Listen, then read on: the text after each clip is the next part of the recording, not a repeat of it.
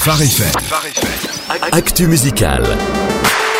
Jonathan, bonjour. Bonjour. Alors c'est l'actualité musicale et c'est Brendan Heath qui occupe toute notre attention ce matin. Et oui, avec son dernier album, Fate, Hope, Love, Repeat, sixième album pour cet artiste cinq fois nominé comme chanteur-compositeur aux Grammy Awards. Un sixième album sorti le 20 octobre qui a demandé un an et demi de travail.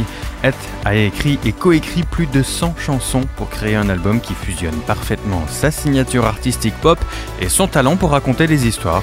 Et oui, quand même. Combien de chansons finalement sur l'album? 11, une collection de 11 titres qui reflète la saison de vie qui est la sienne en ce moment, là où il en est dans sa foi jusqu'à son apprentissage de la paternité avec sa fille née en décembre dernier. Il raconte que le processus d'écriture a été pour lui comme une thérapie. Et on dit souvent que c'est comme ça que ça se passe hein, pour beaucoup d'artistes, c'est vrai Oui, oui, Brandon Heath que, dit que son principal problème dans la vie, c'est la peur, la crainte.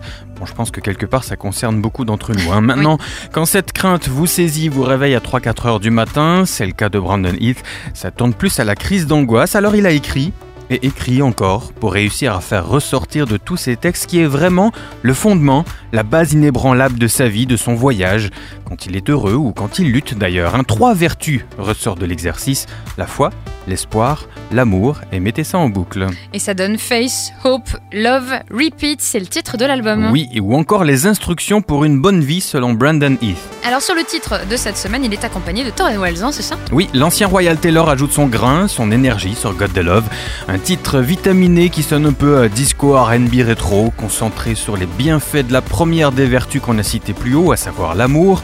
Deux voix à l'unisson et bien d'accord sur le fait que quand on a trouvé le véritable amour, vous ne pouvez plus le cacher. Votre monde s'embrase quand vous avez trouvé l'amour. Il parle évidemment de l'amour avec un grand A, autrement dit l'amour divin.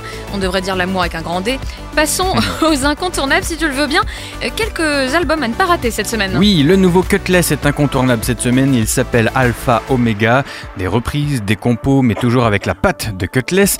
Et puis je vous conseille vraiment le nouveau Manic Drive à sortir cette semaine. Ça s'appelle Into the Wild. Ça promet vraiment d'être très très efficace comme album. Le premier single Easier cartonne déjà. Eh ben c'est très bien, on va écouter ça attentivement. Quelques scoops pour terminer. Bien sûr, on a la date du prochain album de Michael W. Smith, ça sera pour février, le 17. Des annonces aussi pour le DJ Andy Hunter, Brenton Brown pour Sanctus Real, All City courant 2018.